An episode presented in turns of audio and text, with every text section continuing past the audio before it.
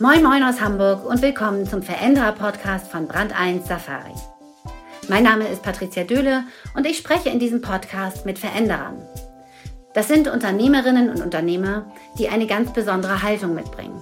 Lust auf Neues, Mut zum Risiko, Zuversicht. Ich kenne sie gut, denn sie sind Teilnehmende unserer Peer Groups. Dort unterstützen sie sich gegenseitig bei ihren individuellen Vorhaben. Daher weiß ich auch, dass sie nicht nur innovativ sind, sondern auch offen genug, um über ihren ganz persönlichen Umgang mit der Krise zu sprechen. Darüber, wie sie diese ungeheure Herausforderung angehen, was funktioniert, was nicht, vor allem aber, wo Chancen liegen und wie man sie nutzt. Zeigen, was möglich ist. Das wollen Sie und das wollen wir in diesem Podcast.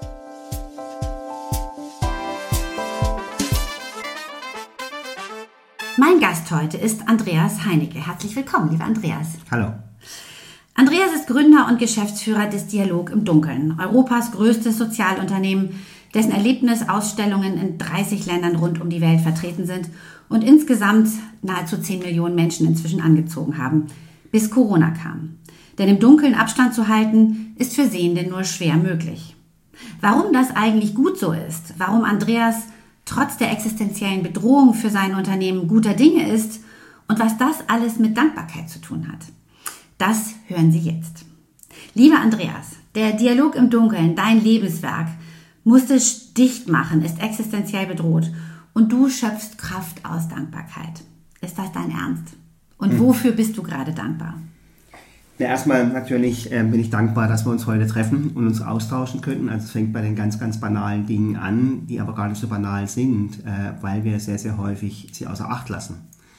Das heißt also Dankbarkeit ähm, ähm, ist ja in meinem Verständnis vor allem eine Form von Achtsamkeit in Bezug auf die vielen, vielen kleinen Dinge, die vielen, vielen Dinge, die wir auch häufig als selbstverständlich ähm, betrachten, aber aufgrund von Abgelenktheit, von Beschäftigung, von, von äh, spielt sowieso keine Rolle, auch im, auch im falschen Verständnis von, von Dankbarkeit ähm, natürlich dann außer, außer Acht gelassen werden.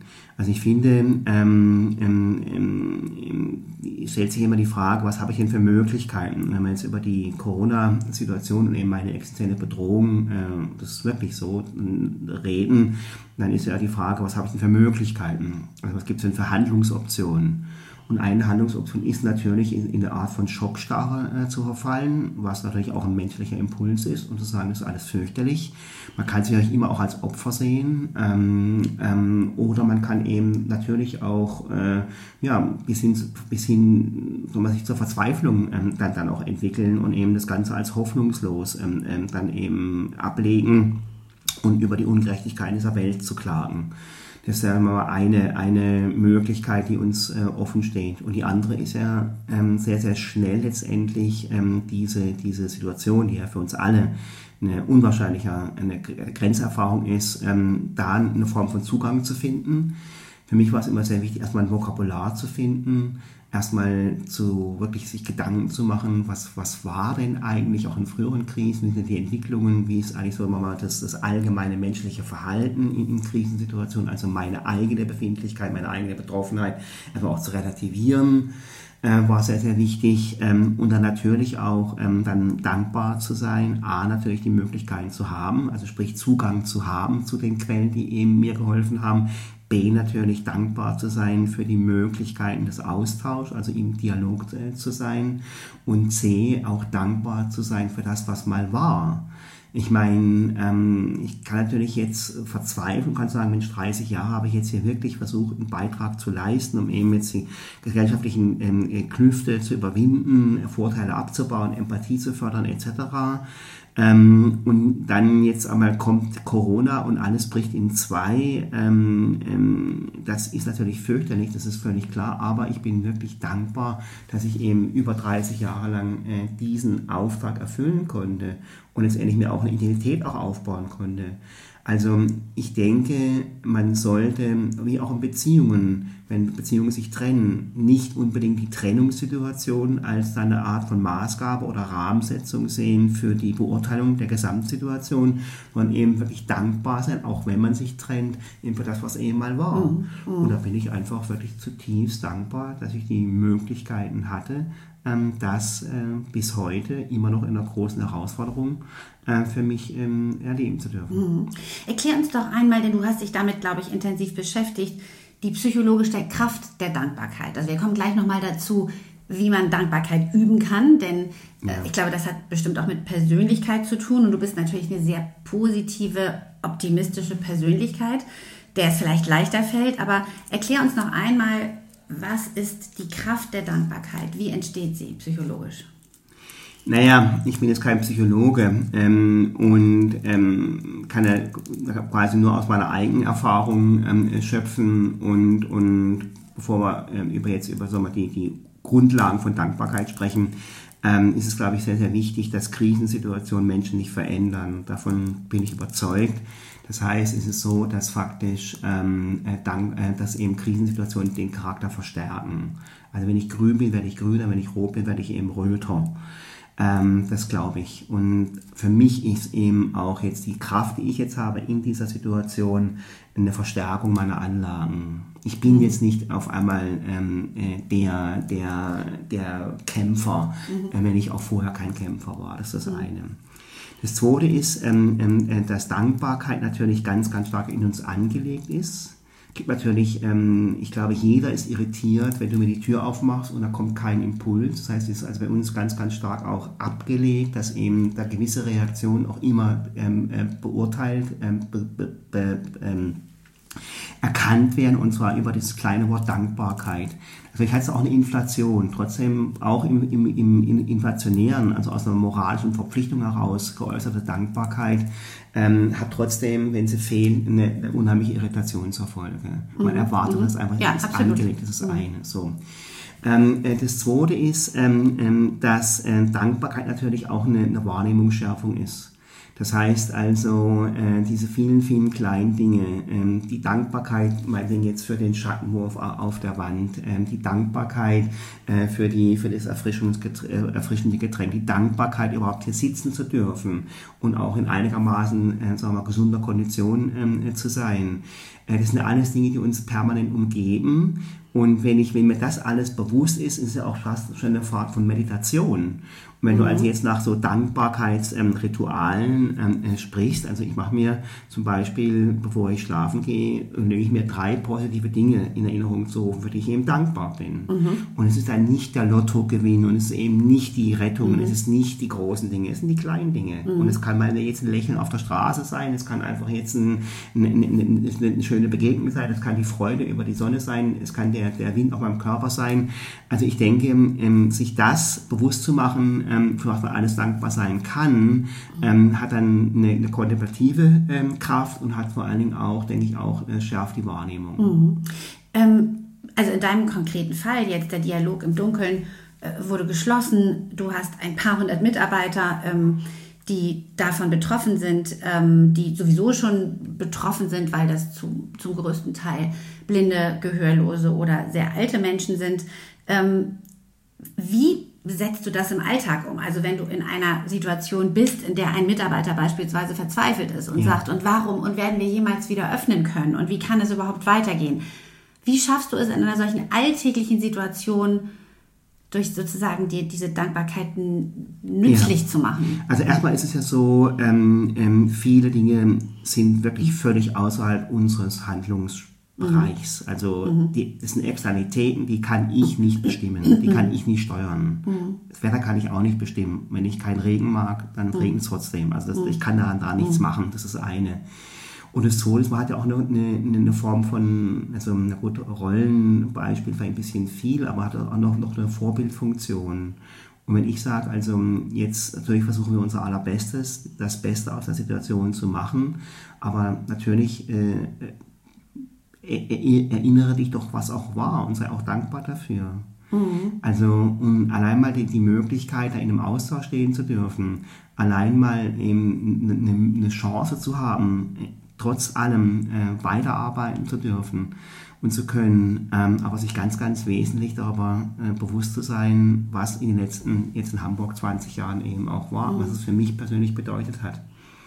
Ich glaube, Menschen äh, stehen sich sehr häufig im Wege, weil sie immer natürlich auch ähm, ähm, vergessen oder immer, immer im Bewusstsein behalten, was sie verlieren, aber eigentlich kaum natürlich antizipieren können, äh, was sie bekommen. Und wenn ich mir vorstelle, also ähm, welche Dankbarkeit ich habe über die vielen, vielen Begegnungen, die in der Vergangenheit passiert sind, dass ich jetzt auch eine Chance habe, letztendlich auch daran zu wachsen. Also ich finde natürlich äh, jetzt als, als, als, ähm, als Manager in einem unheimlichen, äh, natürlich auch einer Komplexität bewegt man sich da. Man muss mit so vielen Unwägbarkeiten umgehen. Das ist alles hoch äh, ambivalent, äh, Unsicherheiten auch zu, zu, also zu leben zu müssen. Das sind ja alles Dinge, an denen ich ja auch wachsen kann. Und dafür bin ich eigentlich dann auch dankbar. Mhm. Ich meine, es klingt ja nicht jetzt mhm. überzogen, wenn ich sage, ich bin jetzt dankbar für Corona. Ich glaube, ich dankbar für Corona, das ist alles fürchterlich, das ist gar keine Frage. Aber ich bin dankbar, dass ich persönlich die Möglichkeit habe, mir da A, Gedanken zu machen, B, die zu artikulieren und C, damit auch anderen Menschen natürlich auch einen Impuls zu geben, mhm. dann etwas von dieser eigenen Betroffenheit äh, auch mhm. abzulenken. Hast du ein konkretes Beispiel dafür, wo es dir gelungen ist, jemanden der verzweifelt, ängstlich, was auch immer war, mit deiner Haltung zu einem sozusagen positiven, äh, einer positiveren Reaktion zu bewegen? Ach, das weiß ich nicht. Ich meine, was ich gerade eben sagte, ich glaube, dass Menschen in ihren, ihren, ihren Charakterzügen wahrscheinlich sehr, sehr schlecht, sehr, sehr schlecht äh, zu, zu, zu verändern sind. Ja, also Krisen haben natürlich immer auch diesen, diesen Schub letztendlich mhm. äh, Verhaltensveränderungen, weil sie zwangsläufig eben auch eintreten müssen, natürlich zu bewirken. Aber es gibt natürlich Reaktionen, wo einfach dann Menschen ähm, ähm, dankbar sind, dass ich jetzt in dieser Führungsposition bin. Das bekomme ich schon mitgeteilt. Da herrscht ein mhm. Vertrauensvorschuss. Mhm. Also mhm. Äh, Leute schreiben mir, Mitarbeiter schreiben mir, ähm, ich bin so froh, dass du jetzt an der Stelle bist ähm, und, und dass, wir, dass du das auch schaffst letztendlich, gibt auch einen Zuspruch.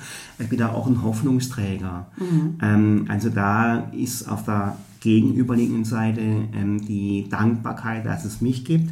Und ich bin natürlich auch dankbar dafür, dass es eben Menschen gibt, die das wahrnehmen, was mhm. ich gerade versuche ähm, zu, zu machen. Mhm. Also das ist auch immer, Dankbarkeit ist ja auch immer eine Form von, von Spiegelung. Also es ist ja auch immer ein Geben und ein Nehmen.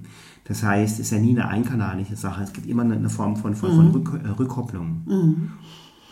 Du hast einmal ähm, Cicero zitiert, der sagte, ja. Dankbarkeit ist nicht nur die größte aller Tugenden, sondern auch die Mutter aller Tugenden. Ähm, ein interessanter Gedanke, nämlich dass, also wenn man Dankbarkeit einmal, wenn man es schafft, das zu entwickeln, ganz viele andere Tugenden sozusagen dadurch befördert werden. Was würdest du sagen, welche Tugenden bei dir befördert wurden ja, oder befördert werden? Also ich denke erstmal Wertschätzung. Mhm. Also ich finde erstmal zu erkennen, ähm, äh, in was für einer Welt ich mich bewege und dafür auch natürlich auch ähm, mich verantwortlich zu fühlen. Also was ich so eingangs sagte, Dankbarkeit, also der, der, die Grenze zwischen Dankbarkeit und Achtsamkeit, die sehr, sehr, das ist ein sehr, sehr schmaler Grad. Und wenn ich eine Form von sagen wir, Dankbarkeitsbewusstsein schaffe und es eben nicht als eine Art von moralischer Verpflichtung oder auf einer Banalebene einfach dann abdiene, ähm, habe ich einfach eine ganz äh, wesentlich verstärkte Wahrnehmung zu allem, zu mir, zu meiner eigenen äh, Befindlichkeit, zu meiner Gesundheit. Gesundheit ist kein ist keine, kein, kein, kein Garant. Ja, es ist alles sehr, sehr, sehr fragil, kann sich stündlich, minütlich, sekündlich mhm. eben ändern. Also dafür dankbar sein, das heißt, die Selbstwahrnehmung wird geschärft mhm. und so natürlich dann auch die Verantwortung äh, wird geschärft, also mein Verantwortungsgefühl für mich, aber auch für meine, meine Umgebung ähm, äh, wird geschärft und ich denke, ähm, einfach ein, ein Werteverständnis ähm, wird, wird geschaffen. Mhm. Und das, denke ich, ist über einen bewussten Umgang mit dem kleinen Wort Danke ähm, gegeben. Mhm. Wenn du mal zurückdenkst, dann ist ja die Geschichte des Dialogs im Dunkeln keine ähm, auch keine leichte gewesen, sondern ähm, das war, es ist ja immer wieder vor allen Dingen ein, äh, auch ein Kampf darum, die finanziellen Mittel für dieses tolle Unternehmen zu beschaffen.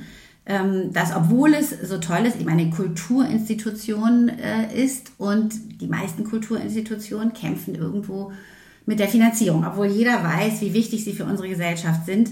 Ähm, hat es sozusagen in den, in den vergangenen Jahren schon Situationen gegeben, die du uns konkret beschreiben könntest, wo du schon mal mit diesem Dankbarkeitsthema erfolgreich ein krisenhaftes Problem gelöst hast beim Dialog? Also erstmal ist es so, Krise ist für mich keine Ausnahmesituation, es ist Dauerzustand. Mhm. Also als sozialer Unternehmer, der versucht letztendlich ein unternehmerisches Modell mit einem rein sozialen Auftrag zu verbinden, das ist schon natürlich eine Herausforderung. Und da wir ja auch nicht spenden und auch nicht öffentlich gefördert sind, ähm, natürlich ähm, einmal mehr. Das heißt also, das ist schon ein Dauerzustand und es gibt eine ganze Reihe an, an, an Krisen. Und, und, ähm, und dankbar äh, bin ich natürlich gerade in diesen so sehr, sehr schweren, schweren Stunden, und da gab es natürlich eine ganze Reihe, ähm, einfach für die, für, die, für die Treue und für die Loyalität und die Integrität von meinen äh, engsten Mitarbeitern. Also man muss sich das ganze Dialog im Dunkelgeschäft ja wirklich so vorstellen, dass mit dem Beginn letztendlich ähm, ähm, es immer eine hohe Unsicherheit, eine Dauerkrise eigentlich mit, mit, mit sich brachte. Und es haben sich ja trotzdem eine ganze Reihe von, von Menschen, Persönlichkeiten, jetzt über 20, 30 Jahre, ähm, letztendlich auch mir anvertraut. Mhm. Und dass es eben dann ähm, trotz allem da so eine Form von, von Integrität, Loyalität, Unterstützung, auch teilweise auch Aufopferung, mhm. ähm, also auch freiwillige Gehaltsverzichte zum Beispiel, ähm, äh, das alles letztendlich ähm, zu, zu, also zu erleben zu dürfen, dafür bin ich zutiefst dankbar. Mhm. Und ich bin auch dankbar dafür, dass eben dieser enge Kreis, das sind so fünf, sechs äh, Persönlichkeiten, die jetzt wirklich über die ganze Zeit letztendlich mich, mich begleiten, äh, dass sie auch ähm, nach wie vor also keine Feigheit vor dem Freund haben. Das heißt, die auch sehr, sehr kritisch mit mir ähm, zu Gericht gehen, wenn sie meinen, dass es eben auch angesagt ist. Das heißt also, ähm, sich da auch nochmal eine, eine gewisse Distanz zu bewahren, ähm, mich eben auch nicht jetzt zu verherrlichen, ähm, mich wertzuschätzen, mich auch zu bestärken, aber mir auch sehr, sehr deutlich äh, mitzuteilen, dass eben die Idee überhaupt nicht geht. Mhm, okay. Und ich finde, wenn man in so einem Umfeld sich bewegt, man einerseits so eine Form von wirklich von, von, von gebautem, von, also auch gebauter und entwickelter gemeinsamer Geschichte hat, ähm, da ist erstmal ein Fundament vorhanden. Also mit 20, 30 Jahren mit jemandem in dem Umfeld äh, immer noch wirklich gerne zusammen zu sein, das ist, das ist ein Riesenerfolg, mhm. zwischenmenschlich. Mhm. Ähm, wo ich, denke ich, 50 Prozent dazu beitrage. Auf der anderen Seite trotzdem eine Form von kritischer Distanz zu bewahren, auch äh, letztendlich mich auch massiv in Frage zu stellen. Ich finde, das ist ähm, auch äh, einen, hat auch eine unheimliche Qualität. Mhm. Meine Frau ist da natürlich die aller größte äh, Verfechterin oder Vertreterin äh, dieses, dieser Geisteshaltung. Mhm. Und deine Tochter vermute ich, da ich eigene Töchter alle habe. Und das sind ja die, alle, sind große Kritiker sehr, in der Regel. Sehr, sehr und ehrliche Kritiker. Sind ja. ehrlich, ähm, ja. Mhm.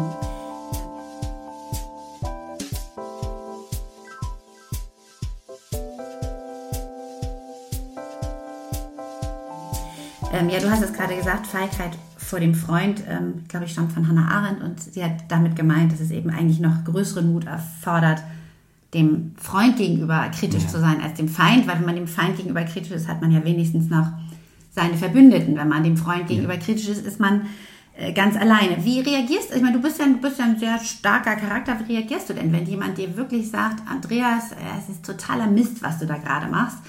Ähm, kommt dann die Dankbarkeit sofort im Sinne von Danke, dass du mir das sagst? Oder bist du auch mal so, sagst, ach, warte mal, also muss ich jetzt mal kurz drüber nachdenken? Ja, natürlich. Ich meine, es wäre auch, glaube ich, ähm, ja. natürlich bin ich erstmal entsetzt und, und, und dann, ja. dann bin ich aber ein Anhänger von, von, von, von, von, einem, von einem dialektischen Zugang. Mhm. Das heißt, also jede, äh, jede Sache hat eben zwei Seiten und dann dreht sich natürlich schon um die Schlüssigkeit und auch mhm. die, sagen wir, die gedankliche Durchdringung ähm, ähm, die dann, mit der ich dann konfrontiert werde, zu sagen, das ist schlecht und dann frage ich, wenn ich frage, warum, ja, ist halt schlecht, das ist keine mhm. Antwort. Also es ist auch Nein ist keine Antwort und Ja ist auch keine Antwort. Das heißt also, ich denke, dadurch entsteht eine Form von Diskurs und dieser Diskurs äh, wird natürlich dann, ähm, gut, das muss ja nicht so, zu theoretisch werden, aber es ist eben doch eine These, es ist eine Antithese und kann eben dann zur Synthese führen. Also ich erlebe es ähm, sehr, sehr stark, ähm, ähm, dass es mich anregt, ähm, wenn ich auch einen Widerspruch bekomme.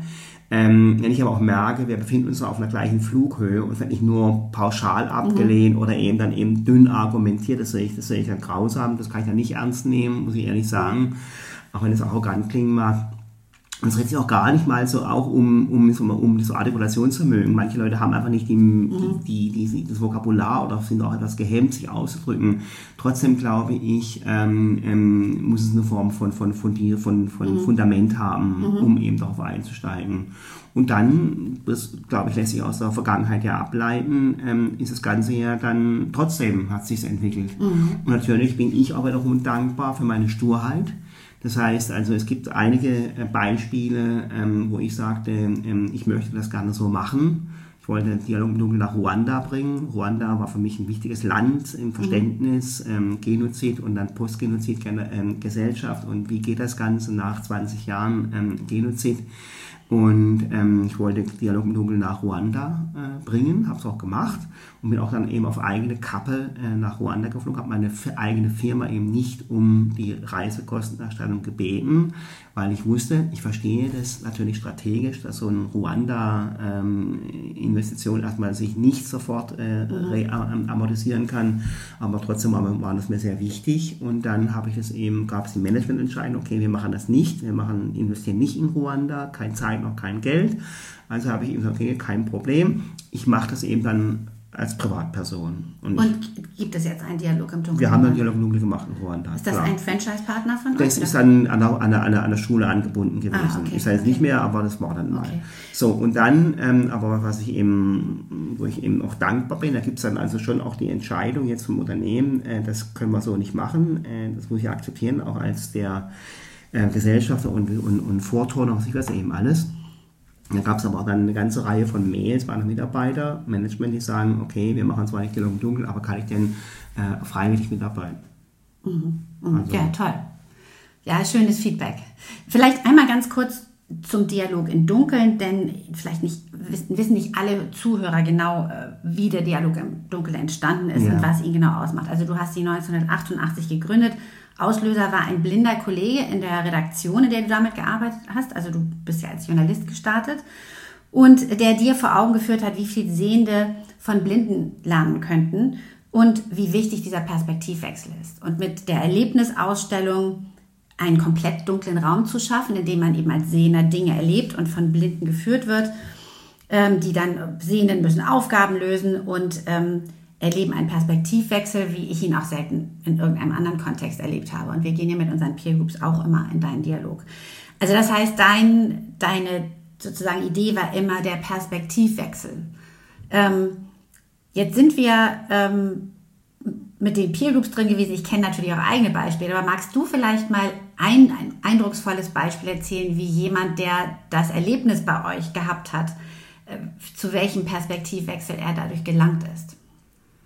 Ja, oder gibt es eine ganze Reihe äh, von, von Beispielen. Und was mir sehr, sehr gut in Erinnerung ist, ähm, dass mal eine Mutter mit ihrem blinden Kind kam. Also der, der war vielleicht so zehn oder zwölf Jahre alt und eben von Geburt an blind. Und als sie dann eben dann mit ihrem Sohn, dann mit ihrem blinden Sohn durch die Ausstellung ähm, dann gelaufen ist, ähm, ist ja eigentlich bewusst geworden, also wie, wie völlig falsch mit ihrem Sohn kommuniziert. Es war also immer natürlich von, ganz, ganz stark von ihrem visuellen, äh, von ihrer visuellen Wahrnehmung geprägt und wollte ihm also erklären, dass die Wiese eben grün ist. Mhm. Ja, und aber grün hat nun mal jetzt für einen blinden Menschen eben keine Relevanz. Mhm. Weil was ist denn bitte grün, wenn mhm. du noch nie eine Farbe gesehen hast? Also natürlich hat sie mhm. wirklich also, verstanden, dass sie mit, ihrer, mit ihrem sehenden Verständnis und auch mit den Informationen, die sie aus ihrer visuellen Wahrnehmung zieht, letztendlich ihrem Sohn keinen Gefallen tut. Mhm. Und da ist also wirklich was ganz, ganz Fundamentales ähm, ähm, ähm, pa pa passiert. Und eine andere Sache, so mehr im, im, im, im ähm, Unternehmenskontext. Ähm, wir waren auch mit noch im Dunkeln vom Weltwirtschaftsforum und haben dort eben auch Workshops äh, gemacht, mehrere. Und dann kam ähm, eines Tages, also, also ein Workshop war ein bisschen später und wollte aber dann unbedingt rein. Und dann ähm, stand sie da an der, an Wer? der? Eine, eine, eine, Bankerin. Das war eine Bankerin aus mhm. Kalifornien. Mhm. Und äh, ich dann später erfahren habe, einer von einem, glaub, BlackRock oder so, also mhm. so gro große, große und nicht, also nicht am, am, Eingang, sondern eben schon äh, Führungs, ja, mhm. auch schon jemand ganz oben in der Hierarchie. Und dann, und dann ähm, ging es da rein und man, auch das kann ich nicht, man, man, ich habe ja keine, keine Sicherheit. ja, weil sie in dunklen Raum war und habe ich gefragt, was machen Sie denn? Hat sie mir erzählt, was er eben macht. Also macht da Investments in Milliardenhöhe, wahrscheinlich jeden Tag. Und das ist ja interessant. Also Sie machen einerseits äh, Hochrisiko-Investments und können in diesem, der Hochsicherheitszone beim Wirtschaftsforum nicht diesen kleinen Raum äh, betreten, weil Sie meinen, keine Sicherheit. Also aber der, der Impuls letztendlich ähm, ähm, zu verstehen, dass es A natürlich, ähm, also was, was, für, was, für eine, was für eine Fehlannahme an Sicherheit besteht und das zu übertragen aus diesem persönlichen Erleben dann auf ihren natürlich mhm. wesentlich größeren, mhm. natürlich ihren mhm. Bereich. Da ist wahrscheinlich sehr, sehr viel passiert. Ist sie, ist sie denn am Ende reingegangen? Ja, ja, sie ist am reingegangen. Sie ist reingegangen. Okay. Und die Konvertiten sind wie immer die, die dankbarsten. Ja, das stimmt, ja. Ja, also ähm, äh, in unseren Peer Groups haben wir es wirklich hin und wieder oder eigentlich gar nicht so selten erlebt, dass äh, Menschen, die sich für sehr starke Führungspersönlichkeiten hielten, reingegangen sind und dann auch die Führung übernommen haben und ja. ihrem Team nicht richtig zugehört haben oder auf ihr Team eigentlich nicht geachtet haben und dann versucht haben, alles alleine zu machen und dann an, der, an diesen Aufgaben tatsächlich im Dunkeln gescheitert sind, weil sie eben versucht haben, alles allein zu machen. Die Erkenntnis dann im Nachhinein, die ist, glaube ich, für viele auch sehr eindrucksvoll gewesen.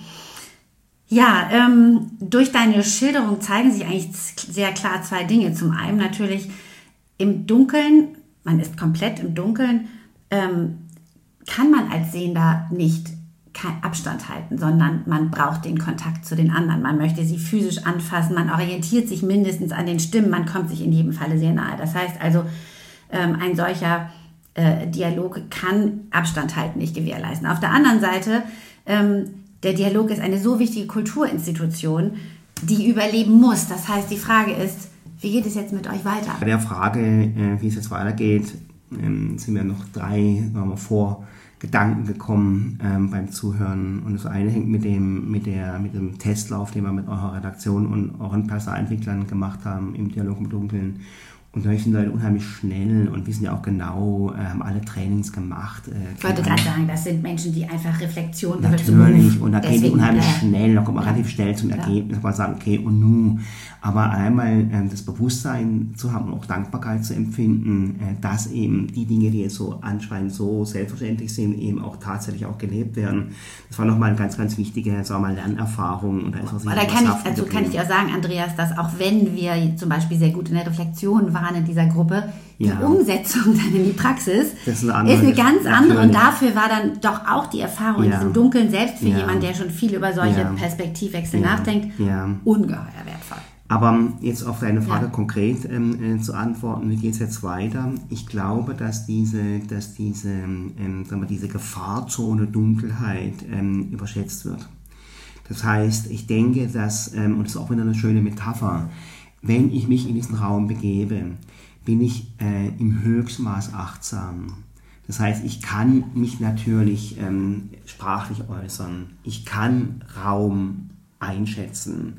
Das heißt, es dreht sich gar nicht so sehr um so eine technische ähm, Lösung, dass man irgendwie Kanäle bauen, wo eben mhm. keinerlei mhm. Berührungen mhm. möglich sind. Es dreht sich A um eine ganz, ganz starke Wahrnehmung.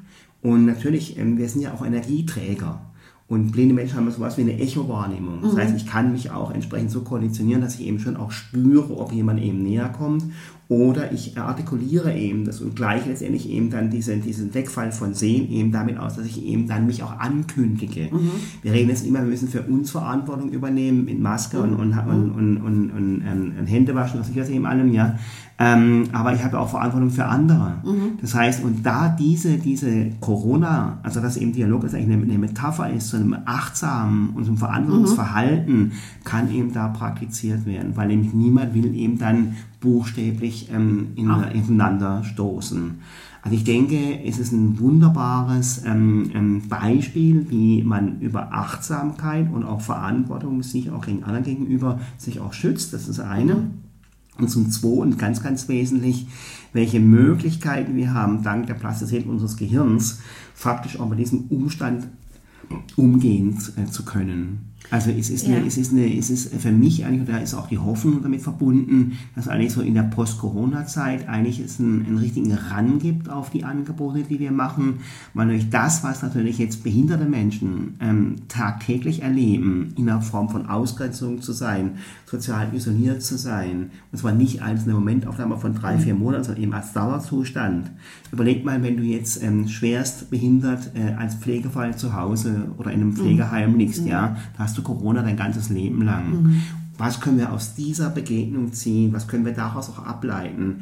Welche Bewältigungsstrategien lassen sich eben dann über mhm. Jahre, die aufgebaut wurden, auch eben dann einfach auch äh, äh, aneignen? Mhm. Also ich denke, und es kann auch sein, das war nach der Finanzkrise auch so, äh, dass eigentlich äh, nach der Krise bei uns ein richtiger Boom eingesetzt hat, um eben auch eine Form von, von Resilienz natürlich zu, zu, zu erfahren, auch zu üben und natürlich mhm. auch Vertrauen in sich und auch in die Gruppe letztendlich auch zu produzieren. Also da denke ich, ähm, ähm, werden wir, da haben wir dann noch eine technische Lösung sowieso natürlich. Aber denkst du, dass sozusagen, dass das auch schon, bevor jetzt ein Impfstoff da ist, möglich sein ja. wird, den Dialog, also auch die, den, ja. das Dunkel wieder zu erleben? Nee, wir, fangen, wir fangen am 1. Oktober an. Das, ah, okay. ist, das ist jetzt gesetzt. Das heißt, okay. wir fangen, wir wollen jetzt nicht am 1. Oktober an, wir wollen jetzt nicht jetzt anfangen, weil wir eben auch noch Zeit mhm. brauchen. Ähm, gar nicht mal so technisch, eher ähm, aus der wirtschaftlichen Betrachtung heraus. Mhm. Weil für mich ist ja die, die Pandemie ist jetzt ein medizinisches Phänomen, aber die wirtschaftliche Pandemie wird ja noch wesentlich größere mhm. Folgen mhm. haben. Und da eine Form von Vorsorge zu treffen, da einigermaßen ja. antizipieren mhm. zu können, in welche Richtung geht denn eigentlich jetzt unser Besucherverhalten, also Angebot- und mhm. Nachfrageverhalten. Das sind ja alles Dinge, die letztendlich ähm, da ähm, berücksichtigt werden müssen. Mhm. Da brauchen wir auch ein bisschen Zeit zu. Aber wenn das dann wieder losgeht, wird es dann so sein, dass beispielsweise die Besucher aufgefordert werden, ähm, sich stimmlich zu äußern, um zu gucken, um den Abstand natürlich, dann drin zu halten. Natürlich, ja, so. natürlich. Ja. Das ist eine des Todes mhm. natürlich, das wir natürlich, aber das sind dann sehr technische Fragen. Mhm. Wenn ich heute äh, in, in, eine Pizza essen möchte, fülle ich auch einen Bogen aus, äh, mhm. wo, wo ich eben, wann ja. ich kam, wann ich gegangen, mit wem ich auch da war. Also sprich, das sind ja, da gibt es ja eine ganze Reihe von, mhm. und bis glaube ich in drei, vier Monaten werden wir da auch noch wesentlich, äh, sagen wir, elaborierter sein mhm. im Verständnis, wie wir eben da einfach die, die, die Risiko, den Risikoanteil eben absenken. Das ist das mhm. eine.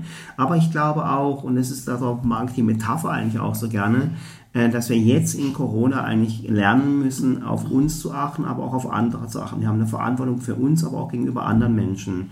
Und im Dunkeln ist es ja wie, wie eine Art von Konzentrat ja. Und da ja. habe ich natürlich schon auch eine relativ schnelle Rückmeldung, wenn ich eben in jemanden jetzt reinlaufen würde, dass es eben eine gewisse Folge hat. Mhm. Also ich finde dieses Lernbeispiel, das ist ein Lernort, ähm, in Bezug auf Kommunikation, in Bezug auch äh, an, an also klare Artikulation von, von auch Bedürfnissen, auch von Unsicherheiten, die haben wir ja alle. Äh, das ist so ein Raum, der eigentlich dazu einlädt, ähm, glaube ich, in eine Reflexion, aber auch gleich auch dann auch in eine Aktion äh, zu treten. Mhm. Und werdet ihr dabei Unterstützung, also auch finanzielle Unterstützung von, in, von staatlichen Stellen bekommen, was ja, ja. also als Sozialunternehmen naja, gut, ich meine, natürlich ähm, wissen wir ja, äh, wie, wie äh, ausgabefreudig ähm, der Bund auf einmal ja. ist. Es ist ja schon erstaunlich, dass da 130 Milliarden äh, irgendwo ja. hergeholt werden, wenn man dann ähm, dann Schulen anguckt und Unis und was für einem jammerlichen Zustand die sind und da ist kein Geld da. Okay, aus einer anderen Diskussion. Ähm, es ist so, es gibt jetzt einen, einen, einen Rettungsschirm, auch für Sozialunternehmen, auch für gemeinnützige Organisationen der ist aber auf 800.000 Euro beschränkt. Das heißt, da gibt es mhm. also einen eine, eine Deckel von 800.000, ähm, der uns so nicht reichen, weil wir jetzt ein Jahr lang keine Einnahmen mhm. hatten und trotzdem Ausgaben weiter hatten. Das heißt, wir brauchen weitere Unterstützung. Mhm. Das heißt, äh, wir werden natürlich jetzt alle öffentlichen Möglichkeiten nutzen, die mhm. eben gegeben sind, über Kreditsicherung. Das sind aber Kredite wohlgemerkt, die müssen wir auch wieder zurückzahlen. Da ist die Frage, geht denn das Ganze? Mhm. Kann wir jetzt eine Million meinetwegen rückzahlen in zehn Jahren? Das hieße ja bei der sowieso sehr, sehr, sagen wir mal, sehr, sehr volatilen Geschäftsmodell nochmal mehr letztendlich mhm. auch verdienen zu müssen. Wir wissen nicht, wie sich das Besucherverhalten äh, entwickelt. Ähm, Angebot und Nachfrage wissen wir alles gar nicht. Also es ist ein Hochrisiko, aber natürlich gehen wir den Weg. Aber wir brauchen weitere, wirklich massive Unterstützung. Mhm. Und wir wollen auch weiterdenken, ist ja auch die Frage, wollen wir jetzt restaurieren oder wollen wir transformieren? Das finde ich auch eine ganz spannende Frage. Du willst bestimmt wir eher wollen, transformieren. Wir ne? wollen, genau, wir können, wir können nicht, restaurieren ist eine Illusion. Mhm. Das wird das, ist, das, äh, das wird, äh, das wird eklektisch, ähm, das, das, das, das, das, das führt, führt zu nichts meiner Ansicht nach. Und jetzt eben, jetzt aber auch sich selbst zu fragen, habe ich auch die, die Kraft in mir, diesen Transformationsprozess jetzt zu, zu leisten? Ähm, das ist dann auch nochmal eine entscheidende Frage. Mhm. Weil es dreht sich ja nicht nur um eine, um jetzt eine strategische Entscheidung, es dreht sich auch um eine persönliche Entscheidung. Ja. Und, ähm, und bin ich dankbar dafür, dass ich an diesem Punkt, in doch relativ späten Zeitpunkt meiner, meines Werdegangs nochmal so eine Herausforderung habe ähm, bin ich dankbar für die Menschen, die mich jetzt begleiten. Ich bin sicherlich dankbar für die Unterstützung, die wir haben. Und ich bin, ähm, ja, soll ich sagen, dankbar ähm, zu wissen, dass wir eine Lösung finden. Mhm. Auch wenn ich sie heute nicht sagen darf. Okay. Oder kann, nicht darf, kann. Okay, alles gut. Ähm, mir reicht schon sozusagen der Ausblick, dass du davon ausgehst, dass es den Dialog im Dunkeln natürlich weitergeben wird mit all den Zusatzausstellungen, die ihr mittlerweile ja auch schon macht.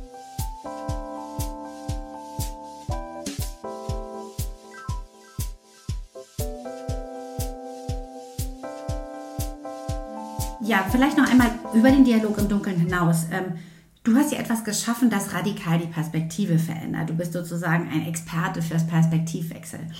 Ähm, wie siehst du denn, also viele sagen ja auch, dass, und ich glaube das auch, dass auch Corona einen radikalen Perspektivwechsel erzwungen hat. Ähm, zumindest erkenne ich das auch für uns.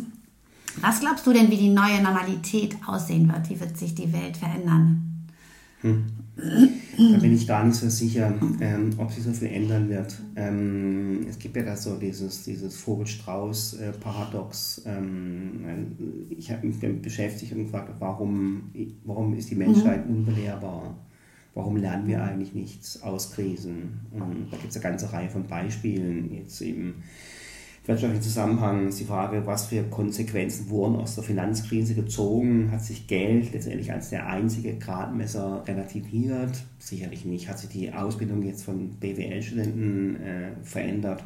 Marginal ähm, sind wir sozialer geworden, verantwortlicher geworden. Meine Herren, Klimakrise ist doch nach wie vor nicht, bei weitem nicht gelöst und trotzdem werden Autos gebaut ohne Ende. Also, und dann diese E-Mobilchen, die sich mal langsam entwickeln, ist dann auch eher eine, eine, noch, eine, noch in eine weite Zukunft geschaut. Also ähm, Menschen haben eine Tendenz, sich eben nicht äh, zu verändern und haben eine gewisse, auch eine gewisse, sagen wir mal, eine gewisse Starrheit. Und da gibt es eben unterschiedliche Phänomene. Das eine ist solche eine Form von Kurzsichtigkeit. Also wir sehen gar, wir können gar nicht so weit schauen, weil kein Mensch ist Prophet hier auf diesem Planeten. Die Form von auch von Simplifizierung wird dann schon nicht so schlimm werden. Eine Form auch von, sagen wir, von, ähm, ja, von, von Lähmung. Ich bin völlig unfähig, äh, letztendlich das entsprechend auch zu, zu umzusetzen. Und es gibt ja auch so, ein, so in uns angelegt eine, eine Form von Verdrängungsmechanismus, dass also einfach die Dinge, die uns Lebenskräfte saugen, ähm, abziehen, eher äh, vernachlässigt werden. Das ist ein ganz, ganz wichtiger mhm. Überlebensimpuls, den wir haben die Schrecksekunde, ähm, dies, das Wasserlassen in Aufregung, Gänsehaut, das sind alles mhm. Phänomene, die wir gar nicht steuern können. Und das ist genau auch in dem mhm. Zusammenhang so zu sehen. Also meine, meine, meine, meine Erwartung, dass sich jetzt eine radikale, neuere, agilere, digitalere äh, Welt jetzt ergibt, das ähm, wird, natürlich, einen, Schub geben. Es hat so einen beschleunigen Faktor. Die Anlagen, die wir schon kennen, haben sich jetzt verstärkt und das ist sicherlich im persönlichen wie auch im, im größeren Zusammenhang ähm, wahrzunehmen. Und was sich aber verändern wird, und das da ist die Frage halt, wie da die konkreten Ausformungen aussehen, ist A, dass Menschen sicherlich eine höhere Dankbarkeit haben werden, und davon bin ich überzeugt, weil ich ja nur letztendlich mir bewusst bin, äh, wenn ich was verloren habe, was ich eigentlich habe. Und es geht auf allen Ebenen, mhm. äh, kann man das dann runter deklinieren, das ist eine. Das zweite ist, ich bin in fester, ähm, bin in fester Überzeugung, dass es eine Art von posttraumatischem Wachstum gibt. Das heißt, äh, wie auch so die Forschung, ähm, äh, Traumaforschung auch, auch zeigt, äh, sind erstaunlicherweise zwei Drittel der Menschen, die traumatische Erfahrungen haben, die wachsen und die haben also keine Belastungsstörungen danach. Das finde ich ganz interessant, aber auch natürlich auch angelegt, weil wir natürlich auch überleben mhm. wollen und auch müssen. Mhm. Äh, und das dritte ist natürlich ähm, nochmal ein anderer Umgang mit dem Phänomen Zeit. Und da ist eben auch die Pause auch nochmal ein wichtiger Punkt. Und ich glaube, dass eben durch viele, viele Menschen ähm, diese Pause, nehmen wir es mal so Pause, ähm, auch als einen Imaginationsraum genutzt haben, sie auch selbst gefragt haben, ja, in was für einer Situation lebe ich denn eigentlich? Ich glaube, Corona ist so eine Art von, von, von, von Brennglas, von Vergrößerungsglas. Wenn ich in einer Beziehung lebe mit einer Frau, die ich überhaupt nicht leiden mag und bin dann eben hier weggeschlossen für eine Zeit lang, meine Herren, das hat, das hat so eine, äh, also so eine Klärung, denke ich, ähm, also ja, da kann ich wahrscheinlich lange, lange reden, aber jetzt erfahre ich das. Also das heißt, es werden sich viele Dinge klären. Beziehungen werden sich klären, ähm, auch Prioritäten werden sich klären. Ähm, und ich denke auch, das Zeitverständnis wird sich, wird sich verändern. Ähm, wenn ich so diese Zukunftsberichte jetzt lese von Hawks, oder wie sie auch heißen, das ist für mich alles sehr kurz gefasst. Also jetzt zu glauben, dass wir einen Kulturwandel erleben, weil eben alle jetzt eben letztendlich auch digitaler werden und eben Videokonferenzen als das neue Normal sehen, das ist alles ähm, für mich nicht, nicht relevant. Das ist eine Ergänzung. Ähm, wir werden wahrscheinlich eher in eine Art von Renaissance der menschlichen direkten Beziehungen ähm, treten, weil wir eben auch so ausgehungert sind, eben nach Berührung, mhm. äh, nach Begegnung. Ähm, also dieser, dieser Schub nach vorne, der wird, nach, der, wird, der wird nicht so massiv ausfallen. Mhm. Ich glaube, und das ist wirklich zu hoffen, ist meine Hoffnung, dass eben über Corona wir uns über unsere Volatilität bewusst werden. Das ist einfach ein Fakt, das ist ein Tatbestand, das ist einfach, das ist so, das Leben ist eines der gefährlichsten mhm. mit dem Eintritt, ähm, äh, mit dem Ausschritt aus der Gebärmutter. Das ist halt nun mal so, das kann man auch nicht äh, weg, wegleugnen oder verdrängen, das ist einfach ein Fakt, das ist bewusst geworden. B, letztendlich weiß ich, dass im, wenn es wirklich, wenn wir in einer Krisensituation sind, kann ich mir alleine eben nicht helfen. Ich bin auf eine Gemeinschaft angewiesen. In diesem Zuge der ganzen mhm. Übermaß an Individualisierung, denke ich, haben wir eine Chance, uns über unseren Gemeinsinn äh, bewusst zu werden. Und äh, natürlich hoffe ich, ähm, ähm, äh, dass Menschen Alternativen zu ihrem Leben erkennen. Und ich persönlich habe Alternativen für mich ganz klar erkannt.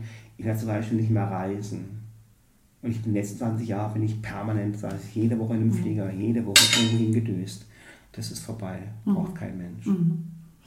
Schön, Andreas. Vor allen Dingen, dass du die Dankbarkeit, dass du die nochmal erwähnt hast, die, aus der du ja so viel Kraft ziehst und wo du zum, am Ende jetzt gesagt hast, du glaubst, dass diese Dankbarkeit doch bei vielen Menschen jetzt nochmal rauskommt. Und das wäre dann ja ein sehr positiver Motor, um, ähm, um die, die sozusagen unsere Gesellschaft doch ein kleines Stück voranzubringen, was ich eigentlich auch glaube. Ähm, wir haben jetzt zum Schluss noch ein kleines Spiel mit dir vor. Wir nennen es Mut zur Lücke. Du sollst schnell und spontan zehn Sätze zum Thema Veränderung vollenden. Also eine Lücke schließen, die wir am Ende bewusst gelassen haben. Okay? Schnell und spontan. Also, Veränderung empfinde ich als Herausforderung. Führung heißt für mich ähm, Inspiration. Bevor ich eine Entscheidung fälle, ähm, rede ich mit meiner Frau. Auf Probleme reagiere ich mit Verständnis. Ich motiviere Kollegen, indem ich vorne wegrenne. Gegner überzeuge ich durch ähm, Starrheit und äh, halt, Halsstarrigkeit und Ausdauer. das, ist eine interessante These. Wenn ich ein Ziel nicht erreiche, werde ich ähm, nachdenklich. Frust baue ich ab, indem in. Es bereitet mir Sorgen, wenn Lösungen zu einfach erscheinen. Energie schöpfe ich aus.